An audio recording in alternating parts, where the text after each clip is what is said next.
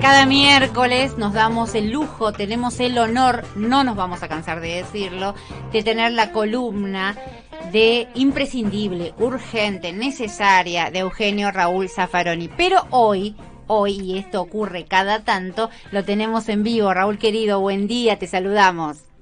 ¿Qué tal, Cintia? ¿Cómo andás? Buen día. Bien, buen día. En un día radiante, luminoso, fresco. ¿Cómo estás viviendo este día del, del militante, de la militancia? Bien, recordando aquel 17 de noviembre, hace 49 años del retorno de Perón, hace 49 años que cesó aquel lucha y vuelve, ¿no? Mm. Este, y pensando muchas cosas desde entonces, desde aquel, aquel día del regreso de Perón, después de su permanencia en Ezeiza casi un día, después Gaspar Campos. ¿Cuántas cosas pasaron desde entonces, no es verdad? Este, pero, pero bueno, la militancia sigue viva. Eh, ¿Sabes que es decir, Sí. el movimiento no ha cesado. Sabes que hoy a las 7 que hacemos alguna reflexión conceptual, editorial, hablábamos de, de una hipótesis de filosofía política, ¿no? Que la violencia generada en el 55, que es lo que además hace que Perón se exilie, se vaya, el golpe de Estado a Perón, eh, la llamada eh, revolución libertadora, los fusilamientos, el basural de José León Suárez, los 18 La años... fusiladora. La fusiladora, la fusiladora. Sí. Los 18 años de proscripción son parte de una argamasa constitutiva de la resistencia y la militancia que hacen a la década del 70. ¿Cómo lo, lo Claro, analizas vos? Sí, sí, evidentemente se produjo, bueno, el odio que generó el gorilismo que se empieza a generar desde, bueno, que existió siempre, pero que se exacerba desde el 55, sí, fue generando todo eso que en los 70 eclosionó en esa violencia que, que seguimos seguimos lamentando hasta hoy, ¿no? Este, sí, eh, en efecto, creo que hay la violencia engendra violencia, no hay nada que hacerle. Este y lamentablemente aquella aquel gorilismo aquella barbaridad aquella dictadura del, seten- del 55 el famoso decreto en fin todo eso los fusilamientos eh, el, el secuestro del cadáver de Vita todo eso todo eso a la larga ha, ha producido aquello en los 70. Sí, la raíz del- del- de la violencia de los 70 está en el 55, eso es claro. Sí. ¿Dónde estabas en esa en ese momento, Raúl? En el, en bueno, el en regreso de Perón. 55 estaba en el secundario, en tercer, en tercer o cuarto año del secundario, por supuesto. Este, y bueno, después pasaron todas las cosas que sucedieron. Eh, respecto de, de- del 17 de noviembre del 62, sí me acuerdo de algo. Yo era muy amigo de don Roberto Petinato y en el discurso de Lanuse, donde dijo que a, a Perón no le daba el cuero para volver, Mm. eh, entre otras cosas dijo que bueno después de todo ese 17 de octubre o algo así eh, había sido organizado por una actriz y por un penitenciarista irresponsable y me acuerdo que don Roberto estaba en una quinta y me llamó por teléfono y hoy la no se me mencionó Eh, bueno y después eh, después Roberto fue a acompañar a Perón en el regreso este, en fin me acuerdo de todos aquellos episodios. ¿Sigue el odio, ese odio eh, gorila, como lo, lo hablábamos recién, ese odio proscriptivo, sigue vigente? Claro, claro que sigue. Eh, creo que lo que pasó el domingo nos salvó de un, una nueva versión de golpe, no no exactamente, no es el 55, no no, no voy a hacer parangones, cosas que no son, que han cambiado, pero indiscutiblemente que eso, empezar a hablar de, de la transición ordenada y todas esas cosas, era una forma, era una forma destituyente, estaban esperando, por supuesto, un desastre de, de ganar por un 15%, algo por el estilo, para empezar a, a decir que era ingobernable el país, que había que adelantar las elecciones, en fin. Nosotros ya, eso ya lo veíamos venir, ¿no? Este, y lo han hecho manifiesto. Lo que no se dieron cuenta que de alguna manera la reaparición del Yeti, este, bueno, iba a hacer reflexionar a alguna gente que no haya votado Te referís a Macri. Sí, sí, sí, me refiero al Macri, a Macri. Sí, un Yeti parlante fue que realmente, claro, avivó el temor de la gente, sin duda. Mm. Y además fue tan explícito, ¿no? O sea, en medio de la votación, mientras los custodios de Macri golpeaban a nuestro compañero Emanuel Herrera, él decía, hablando de la transición en la jornada electoral. Sí, sí.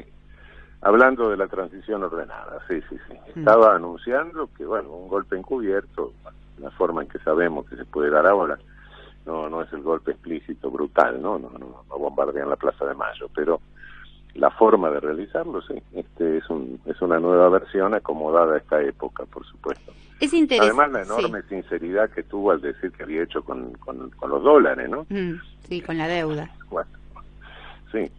Este, no eh, todo eso claro bueno. Interesante que interesante que quienes eh, revirtieron esa intentona, o por lo menos eh, aplacaron, digamos, los, la avanzada, fueron las urnas, ¿no? Sí, sí. Sí, efectivamente. Este, creo que de alguna manera, de alguna manera, bueno, este, el pueblo se asustó bastante. Hubo un sector de población que dijo, no, cuidado, la aparición del Yeti nos está anunciando esto, ¿no? Es la vuelta. La vuelta por esa vía, ¿no? Este, Creo que el domingo se salvó la democracia de alguna manera, se salvó la continuidad institucional. Este, bueno, habrá, se habrán cometido muchos errores, no importa, pero bueno, eso habrá que corregirlo, pero por lo menos creo que tenemos, eh, tenemos una continuidad institucional que es importante. En ese contexto, ¿te parece, y bueno, con la frase que acabas de decir, creo que el domingo se salvó la democracia, ¿te parece importante eh, o cómo valorás la movilización de hoy a la tarde a Plaza de Mayo? Bueno, es importante, este, es importante que se retome eso, que se retome la actividad de la militancia este, y que se hagan algunas cosas para, para devolver un poco la mística, ¿no? Este, creo que eso se perdió un poco en estos años. No, no imputo a nadie, no, no estoy pasando ninguna ninguna factura, no, no pero este, hay que hacer algunas cosas para de alguna manera renovar la lucha, ¿no? Eh, aunque se gane, aunque se pierdan las partidas, bueno, no importa, este, pero hay que ensayarlo, hay que, que renovar el juego místico que siempre ha tenido el movimiento nacional. Importantísimo, estamos escuchando a Eugenio Raúl Zafarón y le contamos a nuestra audiencia cuál es la contracara del odio. Raúl?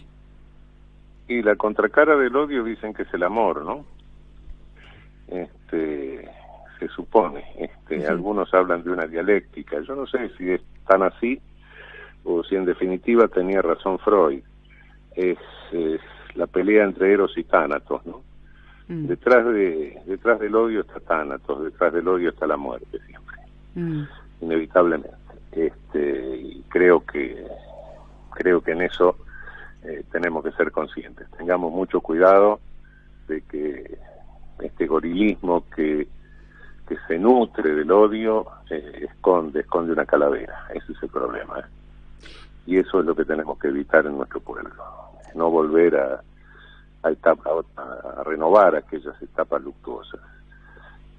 Por eso por eso creo valoro mucho lo que pasó el domingo y la continuidad de la institucionalidad mm. Eh, con institucionalidad no es cierto que se coma, pero es la garantía mínima de, que vamos a evitar la calavera. El contexto es complejo, ¿no? Hay un avance de una extrema derecha, no solo en la Argentina, en términos globales, en toda la región, lo que ocurre en los distintos países de nuestra América eh, hay un avance de la derecha que, que también me, me disparas la idea porque creo que es una derecha que busca, ¿no? que es lo mismo que hizo el macrismo, institucionalizarse. ¿Te preocupa? Sí, es preocupante, pero de cualquier manera creo que son olas. Este, Estamos pasando otra ola. Acordaste también, porque eh, vos contextualizabas hace un momento el 55. Sí. El 55 va precedido por un 54 en que se invade Guatemala. El 55 va precedido por un 54 en que a través de un, de un escándalo artificioso fuerzan el suicidio de Getulio Vargas.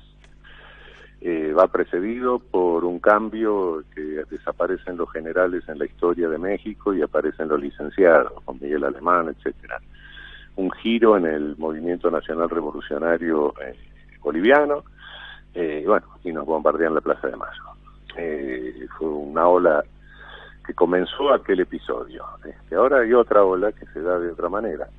Este, creo que, que, bueno, que hay que tratar de, de impulsar la contraola. Eh, los movimientos populares, tanto en la Argentina como en nuestros países hermanos, es indispensable apoyarlos. Y estamos hablando del rumbo, en definitiva, ¿no? Vos decías con institucionalidad se logran algunas cosas, eh, tal vez no es la panacea, ¿no? De, de que con la democracia se come, se vive y se educa, ya sabemos que eso no es así, pero sí se logra. ¿Y qué? Si tenés... Eh... Es, el mar, es el marco mínimo. Claro, es el marco exacto, es el mínimo. Mm. Si nos salimos de ese marco, cuidado que entramos en el marco de Tánatos. Mm. Ese es el problema. Este, no digo que dentro de ese marco las cosas sean fáciles, no, por supuesto. No. Si pudieras pero, marcar un pero... rumbo, ¿cuál marcarías? Y el rumbo sería el rumbo de, la unidad latinoamericana, el rumbo sería el renacimiento de nuestros movimientos populares en toda la región, este, y bueno, y pararnos como unidad frente al mundo, un mundo complejo en este momento, donde creo que, que si América Latina retoma el camino de sus movimientos populares, de reafirmación de su independencia económica, de rechazo de estos problemas de la deuda, que es la forma colonial que tenemos en este momento, este, si nuestros pueblos eh, retoman el rumbo, y creo que nosotros como región podemos dar un buen mensaje al mundo. ¿Qué crees que la Argentina debería hacer con la deuda? Ya sé que me sacaste el tema, me sale la pregunta. bueno, es difícil decirlo, pero el fondo también sabe lo que hizo. Yo creo que el fondo tampoco es suicida. Eh, sabe que si nos exige lo imposible, y lo imposible no lo vamos a poder hacer, y eso va a alterar toda la circunstancia argentina y no van a cobrar nada porque sumirnos en violencia eh, para ellos no es buen negocio tampoco. Este, creo que eso lo saben, saben el, la forma en que han procedido, saben que han dado dinero que no, no estaba destinado a inversión, ni infraestructura, ni a producción, este, lo sabe que han, lo han dado en condiciones irregulares, este, en fin, este, de eso tienen conciencia. Creo que la deuda, bueno, habría que peritarla y, bueno, y este, pararse y decir, bueno, sí, vamos a pagar, pero eh, déjennos, déjennos desarrollar para pagar, porque si no, no vamos a poder pagar. No pagarla ahora. Y claro, eh, si no si no nos desarrollamos, no hay forma de pagarlo. Mm. En consecuencia, creo que esa es la base de negociación, ¿no? Se nos vienen las noticias y te tengo que despedir lamentablemente, pero antes la última pregunta por una respuesta en frase. ¿Te consideras un militante? Un militante sí, pero pero un militante es una cosa, pero no un dirigente, no, no, no, eso no. Este, simplemente un militante, eso sí. Siempre me consideré un militante, cada uno en su medio, ¿no? Uh -huh. Claro, claro que sí. Eugenio Raúl Zaffaroni, gracias, un honor, un placer. Al contrario, chao Cintia.